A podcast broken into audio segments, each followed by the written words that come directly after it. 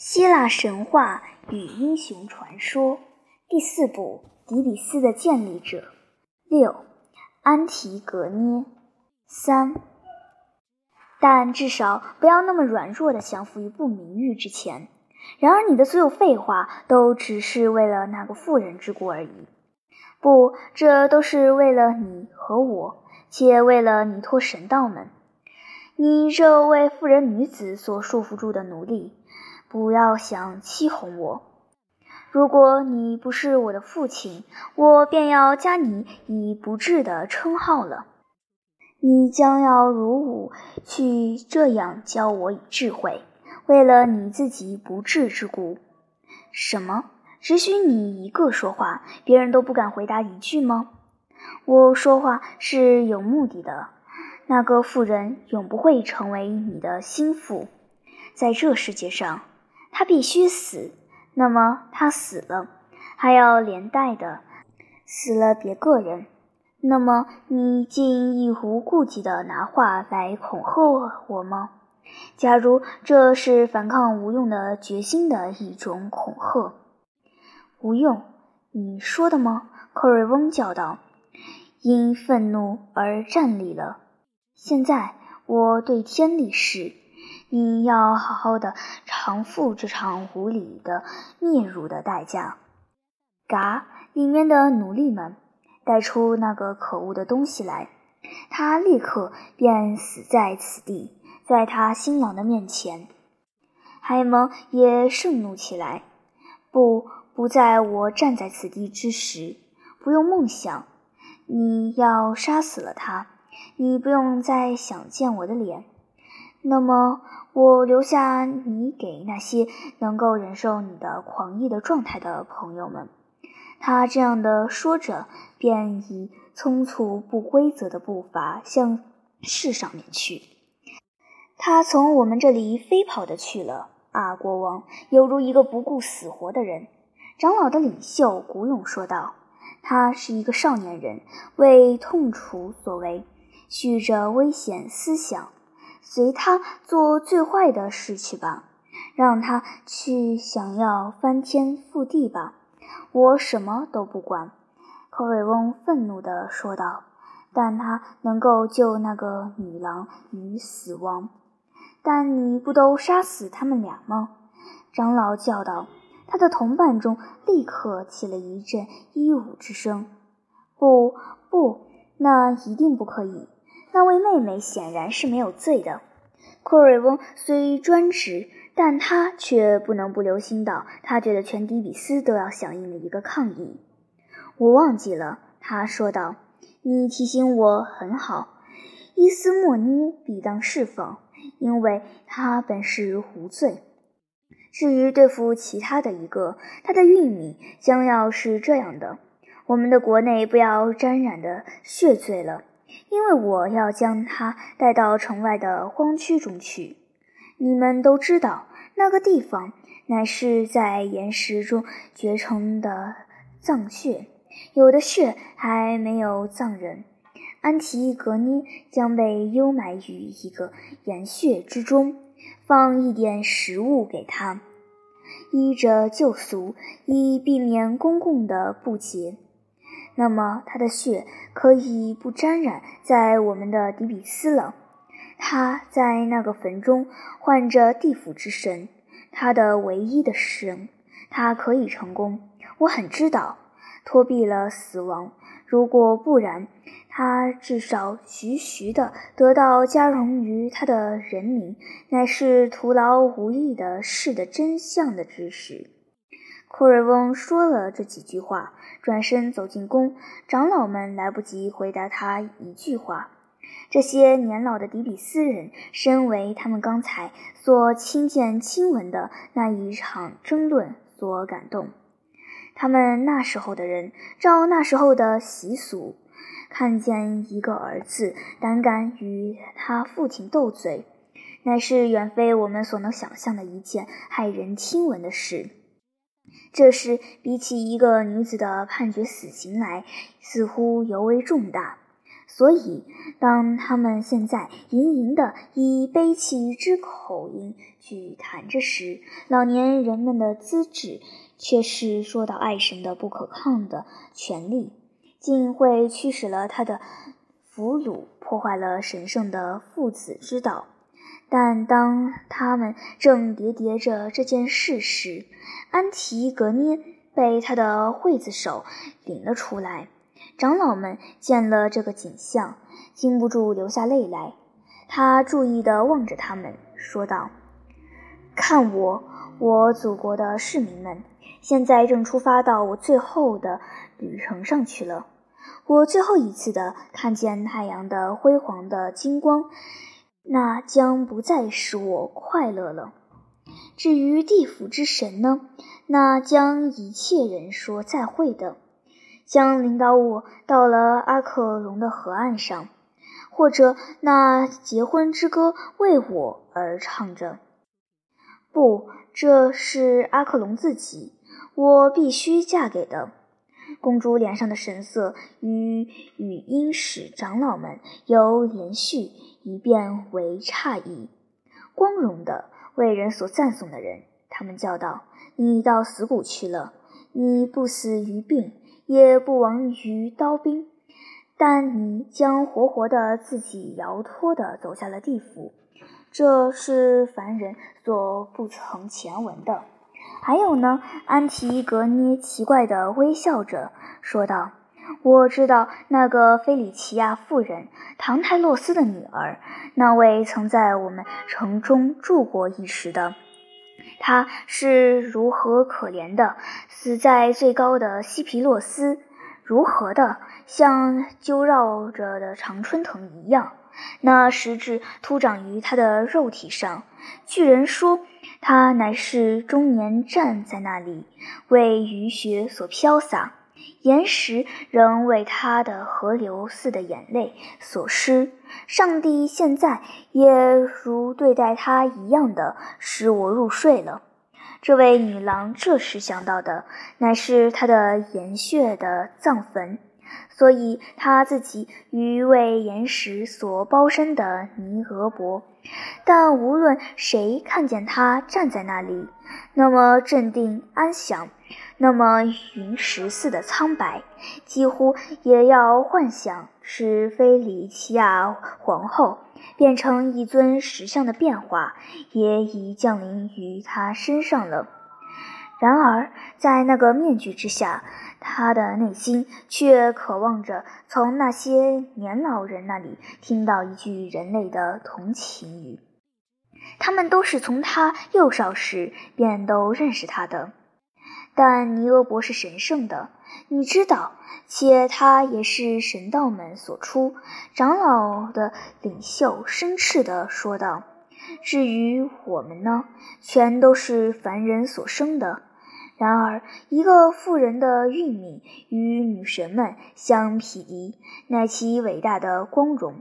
不论当她还活着时，及以后当她死时，不幸的我呀，我是被讥嘲着了。安提格涅叫道：“现在敢对着我们古代的诸神而言，你们乃不能忍耐到我走开去以后吗？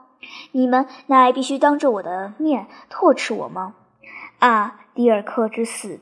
啊，乘着辉煌之车的迪比斯的区域，你至少要证明如何的在一切朋友之中无一个为我悲伤者。我乃竟受到被优于一个不自然的坟墓的幽血之中的责罚。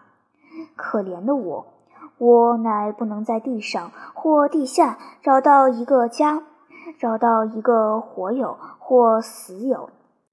因了你的造次的举动，长老的领袖叹道：“你自己投身于正义的高座相撞了，我的孩子，而重重地跌了下来。但在我心上却想了起来，在这场不幸中，你付的是你父亲的罪恶的代价。”哎，你触到我最悲痛的一句了，安提格涅答道。重新挑动了三重的悲苦，对于我父，并对于我出于拉布达考斯民族中所有的不幸。唉，因了可怕的婚姻，我乃生于不幸之中呢。我父、我母，他们俩是如何的关系呢？而你，啊，我的兄弟，也是因结婚而不幸的。假如你没有得到阿尔格斯的联盟，你便不会战死，且也不会因你之死而致我陷入不幸的结局了。一个敬神的行为，决然值得敬重。长老的领袖说道：“谭德的说道，但对权威太死讥嘲，乃是没有一个王者所能容忍的。你自是性格使你受苦了。”女郎听了这话，深叹了一口气，转身背他。没有人哭泣，没有朋友，没有结婚歌。她一语道：“我。”可怜的受难者被引导到这条为我预备好的路上去了。我是不幸的，我不再可祝福的辉煌的日登了。然而，没有一个朋友悲哭我的命运，没有人为我而流泪。如果歌声与哭声能够有利于将死的人时，克瑞翁粗暴的声音插了上来。那么他们便要永无终止之日了吧？带了他去，我说，飞快的把墓穴闭上了，如我吩咐你们的，然后让他独自闭在那里，或死或活埋，如他所最喜欢的。我们的手是不沾染这个女郎的血的。但不管如何，她将不再住在世间了。于是安提格涅说道：“他的宁静无泪的双眼望着前面，他仿佛在一场清醒的梦境中。啊，坟墓！啊，金屋！永久避我于中的优势。我由那里前去遇见我自己的亲人。是的，所有已经去了的一群人。”波尔塞福涅欢迎他们住于死之城中，在他们之中，我是最后走下那边去的，且是最不幸的。在我生命还未活完时，我便成了一个罪人而死。然而，我还蓄着希望，我希望我的前来将为你们所喜。啊，我的父亲、母亲也将为你所喜。啊，我的兄弟，他停顿了一下，投射半迷乱的眼光于四周的人身上，热情复又突发。我几曾违反了神律？他叫道：“哎，不幸的我，为什么我该对神道们在看着？”对着他们求救助，难道我的敬神的行为乃竟被视为毒神的吗？不，如果神道们真的赞同我的判罚，则我在第二个世界中知道我是有罪的；但如果判罚我的他是罪人的话，我愿他也会有他所不公平的加之我身上的苦痛的运命。他的卫队们看见他的脸，仿佛是一个天使的脸。当他说话时，便退向后去，有如受惊的人。寇瑞翁自己怒容的竟听到他热情的话已经沉默了，然后凶狠地命令他们执行其职务，不要再迟延下去了，不然他们便要后悔他们的迟延了。因此，他们虽不愿，却不得不紧围了安提格涅，要捉住他。但他挥退了他们，他自己在他们中间走着，走向绝命处。当他走着时，他这样的说道：“啊，我的祖先们，在底比斯土地上的城市！啊，神道们，在族中的祖先们，看呀，现在就在现在。”我被领到那边，一刻也不迟延了。看着我，啊，长老们，迪比斯的统治者，看着你们旧王家的最后的公主，看看我，由于谁的手，为了仇报依附于圣德而所受罚的。俄狄浦斯的女儿，这样的最后一次从他王家的古旧的不幸的宫殿中走开去。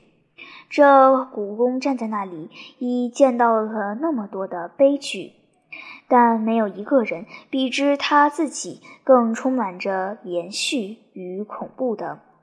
迪比斯的长老们看见他离开了时，心上也有点这种感觉。但他们没有决心去对克瑞翁说话。他微笑地站在那里，像一尊胜利的祭赠的石像。老年人们只是回想起一些高贵的人物受到残酷的忧求的例子以自慰。他们想到美丽的达那厄，想到特莱克人吕库古。他被囚禁，因为俄狄尼索斯为他的不敬神使他疯狂。还有克利亚巴特拉，菲尼斯的受害者的妻，如此的宁静了他们的良知。当他们想起了安提格涅的运命，虽然艰苦，却不是没有同住的。正当他们还在聚谈着时，一位年纪很老的盲人走了进来，穿着祭师的衣服。一个童子引导着他。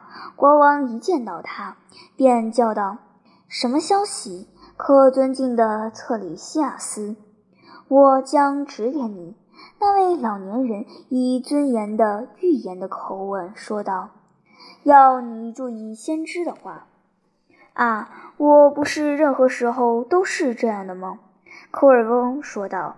这是很有理由的，因为我亲见没有一次不是得了你的指点之意的，因为你服从了他们。”特里夏斯说道，“所以你以前都能借国事于平安无险之境。但听我的话，你现在正要站在幸运的刀锋之上了。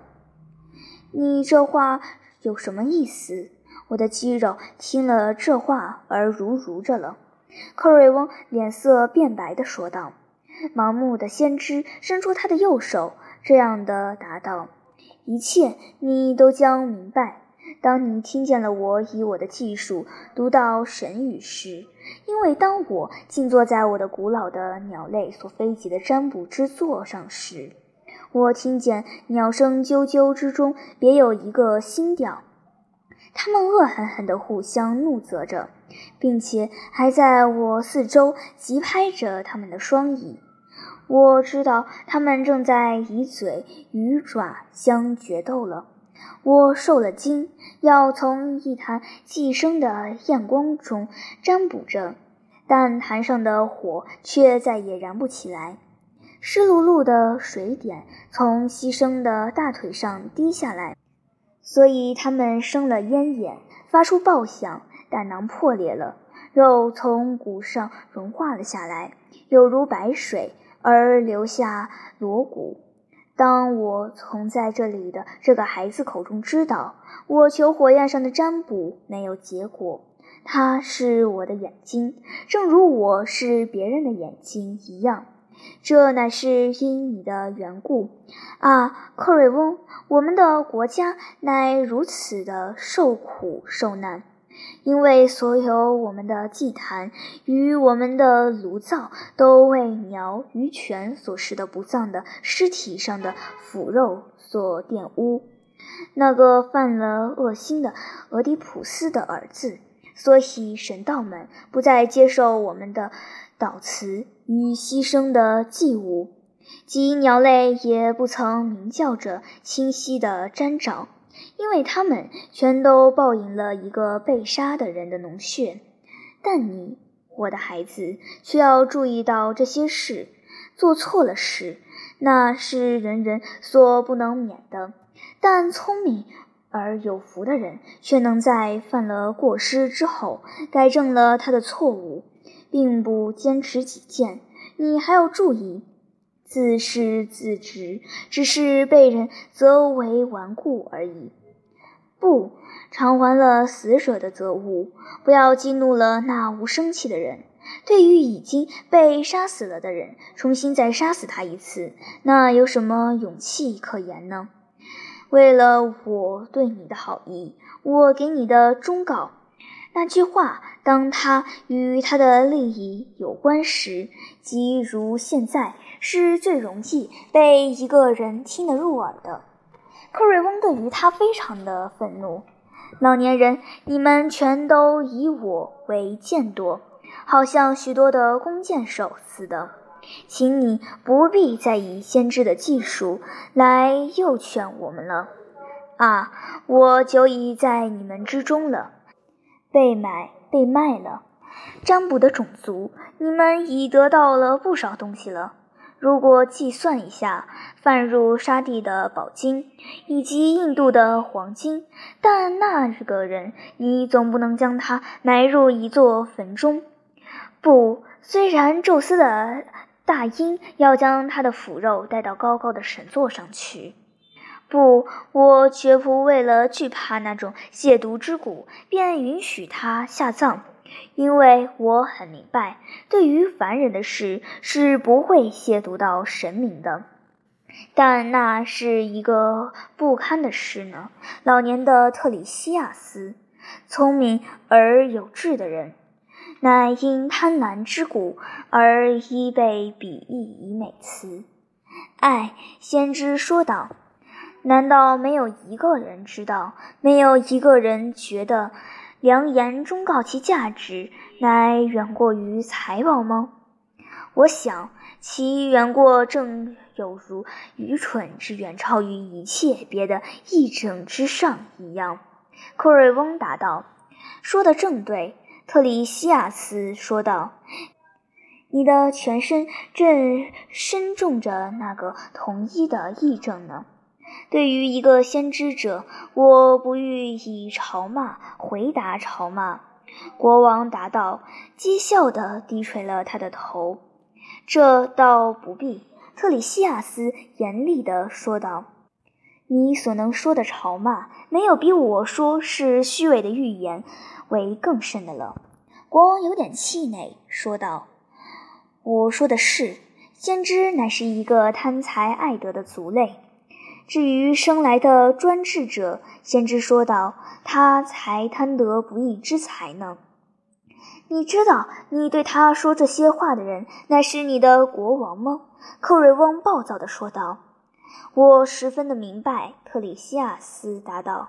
因为那不正是我使你成了这个国家的救主与国王吗？